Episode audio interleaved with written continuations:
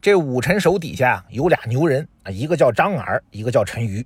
这俩人呢是武臣的左膀右臂，同时呢也是铁哥们儿，刎颈之交，过命的交情。后来呢，这个武臣被封为赵王。有一回呢去打仗，武臣呢突发奇想，他想起了当年这个赵武灵王混进秦国的故事，于是呢精心乔装改扮了一番，也准备这个混进敌军溜达一圈。结果很成功，一进门就让人家给逮起来了，给张二、陈宇俩人急的呀，派了好几名使者去谈判，结果呢都是一到那边就让人给杀了。后来呢有一名小兵啊，叫啥不知道，反正不叫张嘎，他呢跟人说说这帮人不太行啊，要是派我去。我准能把咱老大给救回来。人家说拉倒吧你，没事少吹牛。这派去的使臣都死了十七八个了，也没把老大救回来啊！就凭你？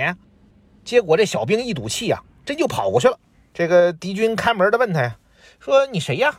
小兵说我是这个使者啊，要见你们的头。看门的一听，得又来一送人头的，那就走吧。于是呢，便带着小兵来见他们的将领。这将领就问他呀，说你来干嘛呀？小兵说：“我是这个张耳陈馀派来的使者，你说我干嘛来了？”这将领说：“你还能干嘛呀？不就是来救武臣的吗？”小兵哈哈大笑：“嘿，你看我像吗？”这将领一看这小兵啊，长得贼眉鼠眼的，穿的又是破破烂烂的，空着个手，也没带个见面礼啥的，越看越不像个使者，倒像是个来蹭饭的。